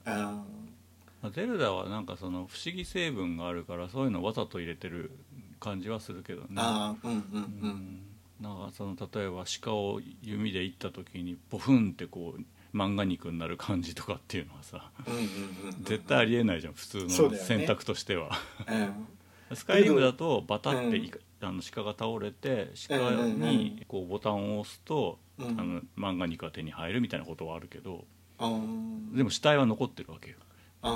空になった死体っていうのが残ってるわけうん血もべったりつくしさ。そういうのは拭い去るもんねやっぱね。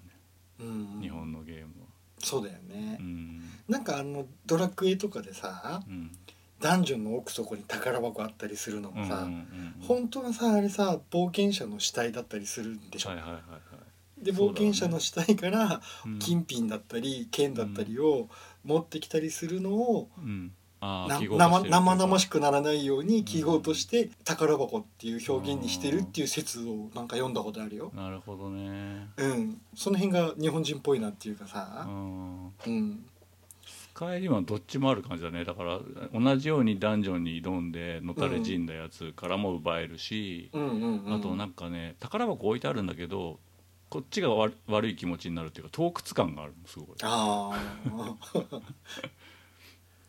いいかな？俺もらっちゃっていいのかな？みたいな。うんでは開けても大していいもの入ってないの。それがまたリアルで誰か持ってった後なのかなみたいな、うん。うん、やってみたいな俺も。スカイリムやってみよう、我慢して3時間ぐらいやったら分かってくるかも、ああうんうん。ね興味はねずっとあるんだけどね。うん。なんかしんどそうだなっていうか長そうだなっていうところで。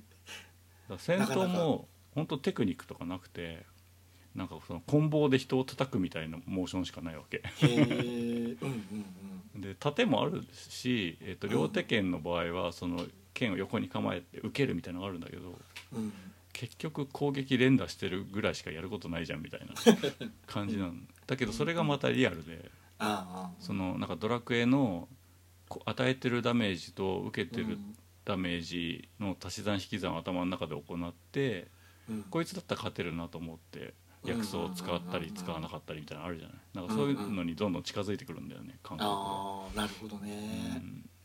画面の上に帯みたいなのがあってそれがコンパスを指してるんだよねで次の目的地の矢印とうん。敵が敵対してるものが出てくると赤い点が出てくるうんうんうん。それがすっげえ怖くて。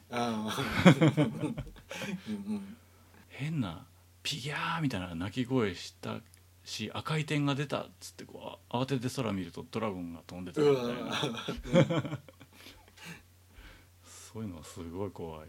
うんうん。うん。冒険してる感はあるんだろうね。やっぱうりん。うん。まあやっぱのたれ死にの主体を出せるゲームは多分日本人はそんな作れないよね。ああそうかもね。それがリアルなんだよな。多分なんかその侍の時代とか日本とかもきっとそうだったんだろうなと思ああうんうんうん。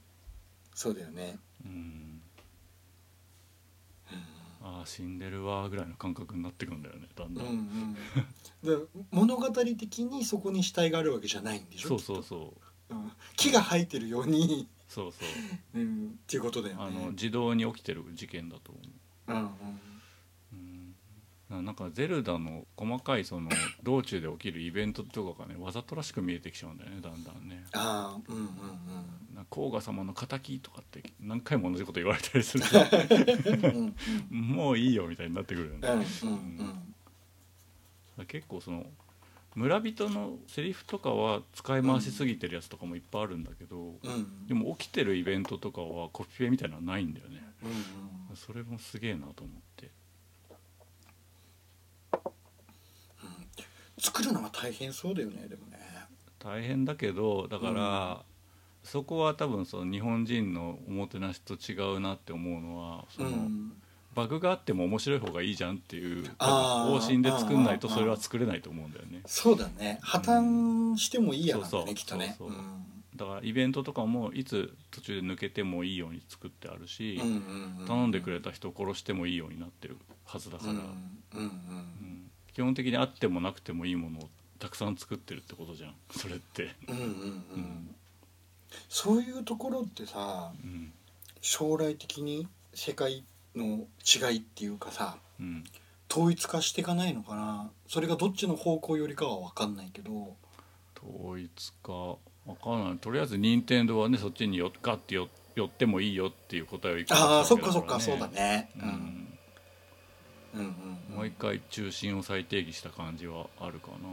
うんうんそれがねマネじゃんって言われないでめちゃめちゃ世界に受け入れられたこともなんか新鮮だなと思ってう。んああそうだね。不思議だよね、うんううん。んみんな丁寧なおもてなしバージョンも遊びたかったんだっていう。ああ 意外さそうなんだね。そうなんだね。スカイリムだってみんな散々やってるわけでしょうんうんうんうん。本当ゼルダ好きなんだなって思うよね。うんうん。本当にスカイリムが好きで何周もしてるような人はスカイリムのゼルダバージョンが出たみたいな例えば三国無双のゼルダバージョンが出たみたいな、そういう感じだと思うんだよね、うんうんうん。ゼルダ無双が出たみたいなさ、うんうん。うん。まあ、でもたくさんの人がゼルダが入り口になってスカイリムとかを知ってったりすることも俺みたいなこともたくさん起きてるだろうし、うんうんうん。両方にとっていいことだと思うけどね、うんうん。うん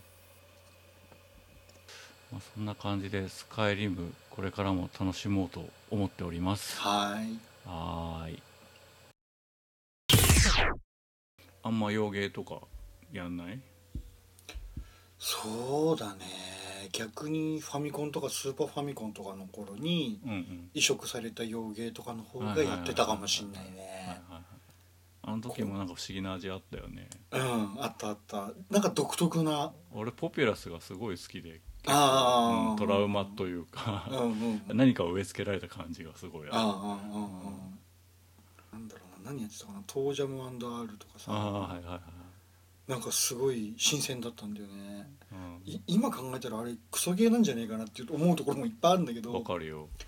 ねなんか楽しかったんだよね、うん。新鮮な感じってい俺はうかあの Wii のあれでやったけどね。ああああバーチャルコンソール、うん。俺メガドライブでやってさ、うん。あれ当時やった人はすごいな最先端だな。いやだから今で言うなんかねポップティピピック見るような衝撃が、そうだよね。あうんあってあれさパラッパなんかまだ全然出てない頃にさね。なんかヒップホップのさうんなんか掛け合いするような音ゲー的な遊び方とかもできたりしたんだうんうんよね、サウンドテスト的な感じで、うんうんうんなんかすごい新鮮だったな、うん。うん全然可愛くないしねキャラクタあーそうなんだよね。でも面白かった。うんうん最近はビデオゲームイコールちょっとドラッグ寄りみたいなのなんかあんま見ないね。そうだね。オプテティックはどっちかっていうとなんかあの何？ウゴウゴルガとかそういうような文脈も感じるけど。うん、うん。そうだね、うん。うん、カリキュラマシーンからそう続くそうだうね、ん、流れかなって感じ。あんなになんかみんなわーわー言うと思わなかったわ。なんか、うん、どっちかというと既視感あるみたいな感じだった。ああ、うん。でも面白かったよね。俺はね1話2話最終話がすごい面白かったかな。ああ間はなんかそんなに面白くなかっあ本当。たうん。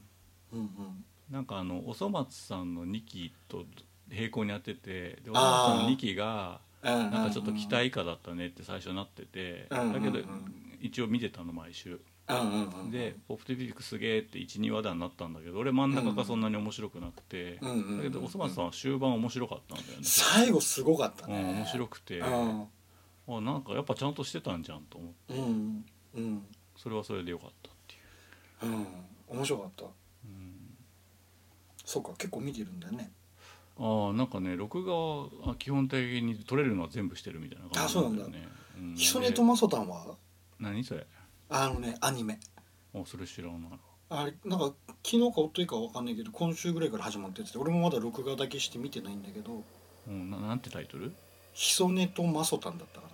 ヒソネとマサトそれなんかあれ樋口真嗣。ああ。れシン・ゴジラあれか。シン・ゴジラの安野と一緒に撮った監督さんとか。うん。あなんかやるとは聞いたな。うん。で青飛行機木が出てきた。青木道直だったっけ？青木なんだかったのキャラクターデザインで。なんかね面白そうだあ面白そうだねこれ。うん。これ見ようとボ思ってンズが作ってるんだ。うん。ネットフリックスとかでも見れるっあーそううなんだ。ん、あーなんだろう大阪まだやってないのかな。なんか予約した覚えがない。ああとねテレビ地上波やってないからあそうなんだ。BS11 かなんかでじゃないと見れないかも、あ BS 見れるはず、うん、BS11 は多分スカパーとか入ってなくても見れるとうんうんう思うよん、絵が可愛いなこれうん、あれあのドラゴンガルメタルの？みたいのがえ？スイッチのガルメタルって知らない、えーうんなんかあのあの DMM かなんかで作った音ゲーの。うんうんうん。あれのキャラクターデザインやってる人がキャラデザインしてるはへず、えなんか今時な感じの不思議な絵だね。ね面白そう。うん。まだ見てないけど。うんうんうん。うん。あと春の新番組だったらね今回富士の月9めっちゃ面白いよ。なんだっけ？コンフィデンスマン JP っていうね。えー、うちダメだったんだよあ本家族で見てそうか。1話しかまだ見てないんだけうどんえ何これってなって。あそうなんだ、俺はめっちゃ面白かったけどな。マジか。で確かに今あのフィルマークスっていう映画批評アプリうんうんうでんドラマモードっていうのが増えたんだよね。うんうん。そしたら見てみたら意外とみんないいって人もいてうんうん。びっくりしてるぐらい、あそうなんだ、うん。なんだろうな。なんか求めてるものが違ったのかな。いやなんか演出も脚本もひでえなと思って俺は。でも金かかってるからこれすごい人たちがいっぱい関わってんだろうなとあ思って。ーそっか。え演出も脚本もひどかった？うん、俺あのフィルマークスでつけた点数の中で一番低い点数をつけてしまったんですけど。あそうなんだ。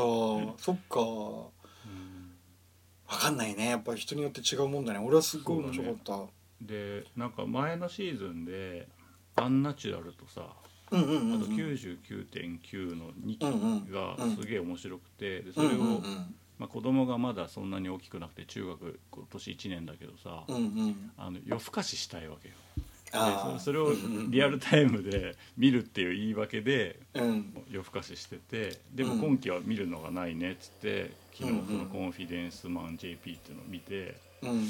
うん違うかなってなっちゃった。あ そっか残念。うんうん。とはあれかな宮本から君へは1話面白かったかな。あ本当俺見なかったあな見ようか迷ったんだけど池松亮介のやつでしょ？そうそう、うん池松壮亮だあっけ？そうす。けそうすけ。うん。木松壮介。そんなに俺好きではないんだけどでうんうんもうん。なんか存在感やっぱあるね。うんうん。うんすごいなって思った。うんうんうん。そっか。今期はあんまいいドラマにまだ出会ってないんで。ドラマね。ドラマあんまり良さそうなのないかな今期。ううんちはコンフィデンスマンぐらいしか録画してないかも。あとアニメだな。うんアニメなんかあった？ルパンのパート5と、ルパンか。うん、ヒソネとマソタとね宇宙戦艦にティラミスも撮ってるね。ああティラミスみたいな、うん。あとゴールデンカムイ。ゴールデンカムイも1話良かったね。あ一応よかったね。あとあれ？あの俺漫画面白くなかったんだけどひな祭り、ひな祭りあ違う違う。えっとひな祭りっていう漫画あーうんうん。がアニメになアニメ化になってるアニメで見ると可愛くてよかった、うんうんうん。へえそうなんだ。ゴールデンカムイ良かったねゴールデンカムイはでも漫画でそんなに1巻までしかまだ読んでなくて。あそうなんだ。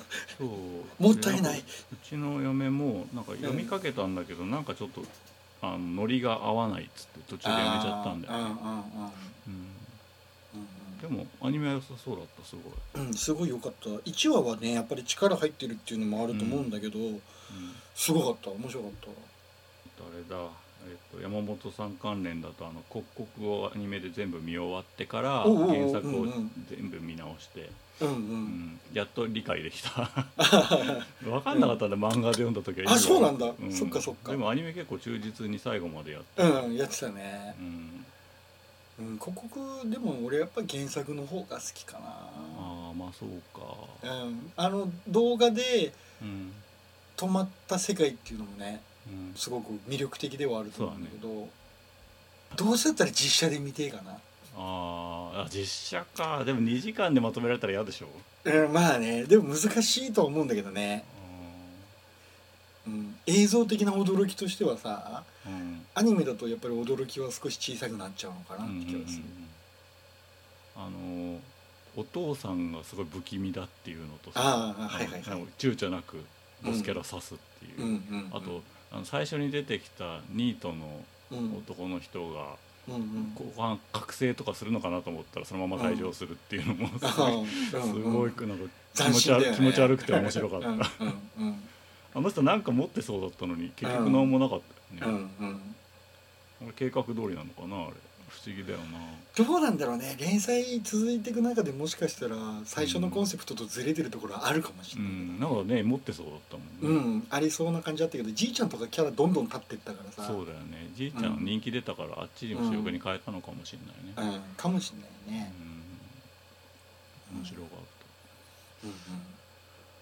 最後はよく分かんなかったんだけどね。なんかあのなんか昔から生きてる女の人が出てきて、あうん呼ばれたから連れ戻してあげるとかって言われるのうんうんうん。ちょっとよく分かんなかったけど、うんうんうん。でも元に戻れてよかったねっていうのそうだね。ハッピーエンドにするためのなんかうん。ご都合的なところはある急けど。に出てきたなみたいな、うんうん。うんアニメは1話から出してたけどね、あそうだったっけ？そこもう一回見,、見ないと分かんないかもしうれない、ん、原作はね最後の最後でいきなり出てきた感じだったけど。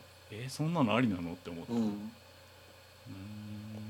一回見てみたいな、まあん。でもあのタイトルの曲とエンドの曲両方良かったな。ああそうだね。あれは iTunes で買いました。うんうんうんうん。うんルパンは見ないの？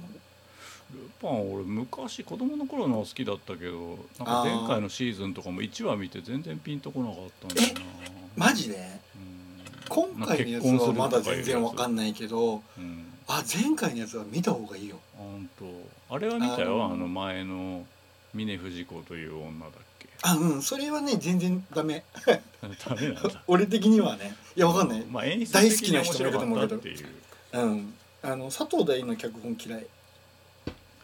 東大って何書いてしたっけ？あれエウレカだっけ？エウレカとか書いてる。わかる。エウレカ全然わかんないもん俺。うん。まあエウレカ見てたけどね俺全部ね。うん。だけどなんかねやっぱあざといなっていうかね。最近ドラえもん書いたりもしてんだよあの人。へもともとなんかゲームバタの人っていうかさーああまあ近いところにいるよね。うん、うん。そうゲーム関係のコラムとかいっぱい書いてたよね。うんうんうんだから好きだった時もあったけどね。うん脚本は好きじゃねえな。ルパン意外だな。ルパンね別に俺ずっと見てるわけでもないんだけどそれこそうん。カリオストロとかだけ好きだったりする感じなんだけどさ、ああの一番最初のシリーズと、うん。前回のイタリアのやつ面白かったの本当それこそ1話はさなんか結婚とか言われてさ、うんなんか見たこともない変な髪の色のキャラクターとか出てきてさ、はいはちょっとついていけないかなって思ったんだけど2話以降の方がいいの？2話以降をどんどん見てったらさ最初のうちはさうん。縦軸あんまり関係ない感じの話でさ、いはい1話完結なんだけどうん。縦軸流れてんだよねちゃんとね。ルパンってあんまり縦軸ないじゃんいつも。そうだよね。1話完結だから、うん。でも縦軸があってね。うん全26とかのさ2クールあるうちのうん。1クール丸々使って1本のね縦軸追っかけてんだよね、うん。で残り1クールはまたちょっと違うことやってたりっていう感じで面白かったよ、へえうん、プライムとかでやってんのかなわかんないけど。あああるかもしんないうね、ん。Hulu とかだったら有料だけど必ずあると思うけど多分日テレだから。なるほど。今回今新しいの始まったしさああるみたいだな。ルパン三世、プライムにあるみたい。パあ本当。パート4うん。まあ途中その縦軸出てきてもやっぱりダメだったら合わないかもしんないけど。ううん、んじゃあもう12話見てみるわ、面白かったよ。クリカンうまくなったよね。っていうかさあれでしょ？うん。例えば、あのドラえもんがさ新しい声優になってからもう10年以上経ってるみたいなことで、うんうんうん。あの山田康夫より長いんじゃない？クリカンのキャリア。ああそっか。うん。いやでもねうまくなったと思うよ。うだって最初の頃さ本当にモノマネって感じでさん、そうだよね。なんか軽いそう軽いところは似てるっちゃ似てるけどさあシリアスないなって感じだったのがさあ最近ちゃんとシリアスもできてるからあうん。芝居上手になったんだなと思って。うん。絵はいいよなこれうんそうそうそう。劇画のタッチも微妙に入っててね。うん。うん。ああでもすごい。26話もあるんじゃん。そう。2クールやってるんだよ。うん。しかもねテレビではね24話とかしか放送してないんだよ。え？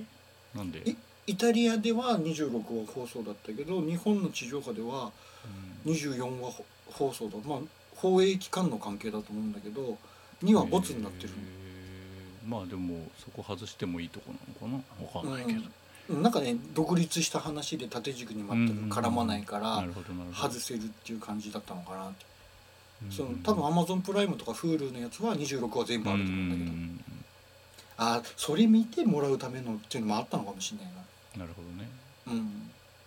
へえ。意外だった。わうん。ゲームは他になんかやってないの？うーんとねちょっとかじった程度だとうん「マリオラビッツ。ああ俺も買ったけど、なんか序盤しかやってないわ、」うん。まだ俺も序盤しかやってないんだけどあとプレステ4のね「アンダーテール」アンダーテールクリアしたよ俺。あ本当、うん。最後まで行ったんだ。俺まだ行った行った。全然序盤だけど。ああすごい良かった。あの、うん。なんかマザー3がてか糸井重里が好きじゃないがゆえにバカにしてごめんなさいみたいな感じで。うんマザーが好きなんだなっていうのはすごい伝わってくる、うん。音とかもすっ音ごい楽がすごい良かった。ねいいよね、っていうか中身的にはちょっとムーンに近い感じもするああまあメタ的な感じはあるよね、うんうん。いやでも良かったわ。すごい良かった。やって良かったなって思えた。うんうんううんん、あの扱ってるテーマがねうん、すごくいい感じだよね、うん。マリオラビッツはねなんか星野源ハマってるらしいね ハマってんだ、うん。うん。なんかいいとこもあんだけどなんかうん。先にどうしても進みたいかっていうとそういうモチベそーションそこだが湧かない。ねそこなんだよね、うん。あのやってる分にはすごい楽しいと思うんだ俺、うんうんうんうん。ファイアーエンブレムとかさあんまり好きじゃないんだけど、きついもんね。そう。あれとかと比べるともうちょっとやっぱり敷居が低いっていうかさ、うん。マリオのキャラクター使ってるだけあって、うん。遊びやすいんだよねすごくうんうんね、でなんかあの気持ち悪いウサギみたいなのが なんかだんだん、あの可愛くピーチ姫のやついいようんね、可愛く見えてくるっていうかね愛着湧くんだけど、子供と対戦する時あの子供がマリオチームで俺ラビッツチームだから大体、うんうんうん。うん気持ち悪い側なんだようんうんでもやっぱりなんかちょっとねうん惜しい感じだね。うん面白いんだけどなんかもっとね吸引力みたいなのがあるとうね、ん。いいのになっていう感じ。うん絵は結構綺麗でびっくりした。確かに。だけどあれねマリオのキャラクター使ってんのにさうん。作る人が違うとっていうか外国人が作ったりすると絵作りこんなに変わるんだなっていう、ああ衝撃もあったけど色使いとかさ、なんかそうだね。うん、モデリングとか全然変えてないのにさなんかうん。同じソフトじゃないみたいな感じの、うんうん。任天堂製には見えなかったね。見えないよね。やっぱり外国だなって感じ洋芸って感じだとはいはい。そうだなそう。ラビッツもやんなきゃなってちょっと思いつつスカイリムやっちゃったな。ああスカイリム俺もやりたいんだけどな。うん。うん。本当時間が瞬く間に過ぎてしまう体験を久々にしたわ。ああ本当。あゼルダの時みたいな感じ。ああやっぱやんなきゃダメだな。うん。逃げないなと思ってさ後でやろうと思ってるうちにさどんどんそういうものばっかり増えていっちゃうよね、増えちゃうね。そうでもう後でなんてそんなに時間ないんだよね本当にね。ね。人生の長さを考えたら。やりたいものやりたい時に潰していかないとな。俺ドラクエビルダーズもややりたいけどやってないんだよビルダーズ俺なんかプレステ4のセールの時に買ってやっぱ違うなと思ってやんなかったんだけど、あれ評判すごいいいよね。なうんな面白そうだしね。うん子供もハマんなかったんだよね。ああそうなんだ。へえ。なんかなんかこれ作れって言われるのがあんま好きくないんだよね、あうん。あでしかもその判定に合うような置き方をしないとはいはいはい。作れないっていう。マインクラフトとはね真逆だもんね真逆だもんね。そういう意味でもこの間なんかスイッチで出てたなんかポータルなんとかみたいなやつはうん、うん。そのビルダーズに近いマインクラフトクローンだったんだけど次はこれやって次はこれやってっていう。でもうん。それはなんかね子供的にはあの楽しかったみたい。でももうちょっとねうんあのうん。家を作れとかじゃないからこの武器を作りなさいとかこれを3つ集めてきなさいとかそういうタスクっぽいやつだったから、やることが明確になってよかったみたいだったね。うん難しいよね。マインクラフトやってないからさ。うんなんか素直な気持ちで楽しめるかもなと思ってんだけど、ううん。んあそうかもね。それはあると思う、うんうん。比べないで遊べると思うん。だよねきっとね、うん。結構いろん。なのつまん。でん。だけそん。どまとめて言うほどのものがないん。だよねそうなん。だよね序盤だけかじった感じっていうのが多くなっちゃっててさ、うん。うん、前あの「アルトズ・アドベンチャー」がすごい好きだって話で続編が今「アルトズ・オデッセイ」っていうのが出てて、うんまあ、やったらそんなに別に新しくなってなくてうんうん真ん中辺まで進んでほったらかしてたら子供が「もう最後のレベルまで来ちゃったよ」って今朝言われて「うへえおマジかよ」って、うん。うん。すごいねやっぱ子供って。うん、ほっとくとずっとやってるか集中力がねうん。いいな。俺ら以上にきっといろんなもの楽しめるんだろうね。と思うね。うん俺らだとさあどっかで見たあれに近いとかさうんなんか一度味わったことのある体験とかさ、はいはいでなんか興味が薄れたりとかってあるかもしれないけどあるある。子供はねないね。ないもんねそれね、うん。全部なんて楽しい体験だもんね。うんうん羨ましいよね。うん。あーずっと買ったけど触ってなかったポケモンをちょっとやったな。どのポケモン？うんとねサンムーンウルトラじゃない方。ウルトラも買ってあるんだけどウルトラも買ってあるんだけどウルトラじゃない方のサンムーンを買ってあったんだけどうん。全然やってなかったの。うんなんか序盤でちょっとしんどくなってうん。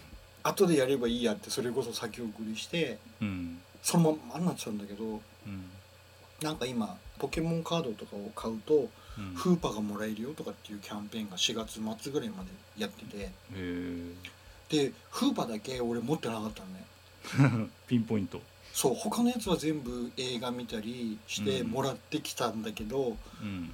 図鑑をコンプさせようと思ったらフーパだけ抜けてたやつがこれを買えばもらえるっていうことでうん。あんまり興味もないポケモンカードをうん。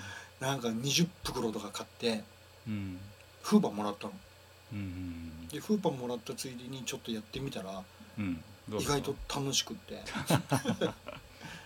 うん。もうね次のポケモンはスイッチだって言われてるから。ねえ。それも楽しみなんだけどそうねだね。うん。どうすんのかな？なんか 3DS の後継機みたいなものはもう出さないのかな？それともなんかもっと安い 3DS を出すのかな。いやー迷いどこなんだろうなと思うけど、ね、開発ラインとしてはねもう随分前にまとめちゃったらしいから、うん。そこでもう一回違うところにリリソースさすのは嫌嫌だろうと思うけど、うん。多分市場としてはありそうだもんね。い岩田さんの思想としては統合なんだと思うんだようね、ん。でそのためにわざわざなんか OS 統合したりとか、うん。LINE 統合したりとかっていうのをだいぶ前からずっと言ってたから、うんただねこれだけ売れたからもういらないけど逆に売れたからこそ余裕できて、うん。そういう色気出しそうな気もするんだけどね。う、ん。うんそうだね。うん。なんかでも新しいガジェット感っていうかさうん。今までやったことない遊びっていうか触り心地みたいのがないんだったら別に無理して 3DS の後継機出す必要なくねって気もするけど。まあ、例えばなんだろうもっと安いとかもっと薄いとかそういうあのでもいいよ。あくまでも 3DS のソフトが動く廉価版っていうことね、うん。ああ 2DS をもっと安くするってことは可能なのかな？わかんうんないけど。ね、1万5000円だしね。うん、折りたたみなくしたやつだったら1万ぐらいだったよね。ああそうだね、うん。だあるいはあの 3DS ももちろん刺さるけどゲームボーイに対してゲームボーイカラーみたいなちょっとアップバージョンっていうか。ああ、いるかな？わかんないけわかんないな。いなんかゲームボーイミクロみたいになりそうな気もすど、るな。うん確かに。ね、まあ、ポケモンとモンハンが出ないんだったらもう価値ないかもな。うん今の感じだと。それよりはさ、スイッチでさうん。バーチャルコンソールをさ展開してないじゃん、うんうんバーチャルコンソール専用のさソフト刺さるところがないようなさうん。ゲーム機ちっちゃい持ち歩けるそれこそゲームボーイミクロみたいなのあったら俺欲しいな。あーファミコン全部入りみたいなやつ、うんそそれは出てもおかしくないけどう、ね、うん、だファミコンミニとかさあれミニスーパーファミコンとかっていうんだっけか、逆なんだっけか、うん。あれがさ結構売れてるじゃんファミコンと、うんだからなんかそういう展開あってもいいかなって気はするけどね。ね画面付きのね、そうそうそう顔面付きで持ち歩ける。うん。全部じゃないにしてもね。なんかあの、まあ、パチモンって言っていいかわかんないけど互換機みたいのでスーファミのやつが出るらしいよね。スイッチみたいな。画面とコントローラーが一緒になってて。ああそれは任天堂からっていうんじゃなくて、うん。うん、うんうんうん。なんかそういうやっぱ市場がいいくつかあるってことは分かってるわけだからだよね。任天堂が出してもいいような気がするけどね、うん。そこはねスイッチでカバーしてないところだしあってもいいかなって気すんだけどな。うん。まあでもスーファミのやつも1回しか起動してないわ。本当。俺まだ買ってもいないんだよ。買おう買おうと思ってたんだけどさ一番買おうかなと思ってた時に結構売り切れたりしてたから、そうだね。うん、ファミコンはなんか再販になってないけどスーファミは売ってんじゃないの？いやなんかねうちの近所のところはね売り切れてたのさ。本いやもう今全然買えるよいつでも。当、うん。今は売ってるけどね、うんうんその発売してすぐファミコンはいまだに見ないよあ本当？フ俺うん。ァミコンのやつは予約してまで買ったからそう。なでも意外と触ってないんだよね。そうだよね。うん。一通りやって面白いって終わっちゃう感じだよね。うんうん、お土産みたいなそうそうそう。中に入ってるやつクリアするところまでじっくりやるかったらなかなか時間もないしっていうね。うん。うんなんかこっから先のラインナップで欲しいのが全然なくて。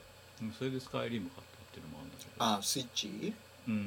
うんうんうんあのドンキーコング WiiU で買ってなかったからそれはちょっと興味あるけど、あうん、カービィもやんないし、あうんまあ、スマブラ子供は楽しみだけど俺は別にそんなでもないし、で結局任天堂ラボも多分買わない気がしてきて、ああそうなんだ。うん、まあ興味はあるんだけど、うんうん。しまう場所どうすんのよってすげえ睨まれたし。う んそこはでも結構大きい問題だよね。大きいものだと思うよ現実的うんにうん誰か隣でやってくれるのが一番いいっていう。うんうんうんうんピアノとかいじってみたい感じはすごいね。あるけどね。うん。みんな褒めてるけどみんな買うんかなって思う、うんそこがね。ちっちゃい子とかがいたらねうん。割と迷わず買うのかなって気はするけど、うん。うんうちも買うつもりではいるんだけど予約とかはしてないんだ、まあ大丈夫でしょうん、まあ発売日じゃなくてもいいし予約しなくても買えるかなとか思ってて。あれ見た？あのアマゾンのやつあ見た見た。暖房のやつでしょ。もっと早くに発表してくんないとね。予約したいっていう人が困るアん、マゾン特典つけるといつも定価だよね。あそうなんだ。うん。うんうんうん。まあでもあれ欲しい人いるだろいるだろうね。うなうん。あの開けるところのうんうんテープとかね。うんうんうん。うん。マスキングテープ流行ってるもんね最近おまけにつけるうん。雑誌とかでも多いんでしょ今。うんうんうん安く作れるだろうしね。そうだね。うん。コレクションしてる人にとってもいいだろうしな。うんうんうん。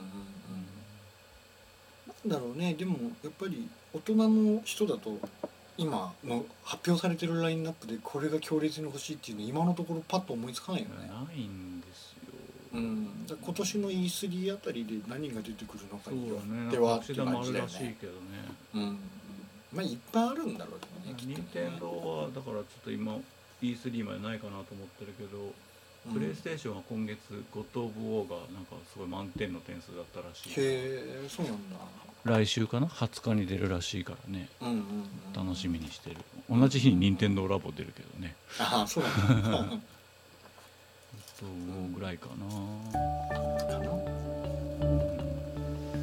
んなとこですかね、うん。うん。はい。以上ゲームもごもご高鍋 VS でしたお送りしたのは山本と高鍋でした。それではまた次回まで。ごきげんよう。さようなら。さよなら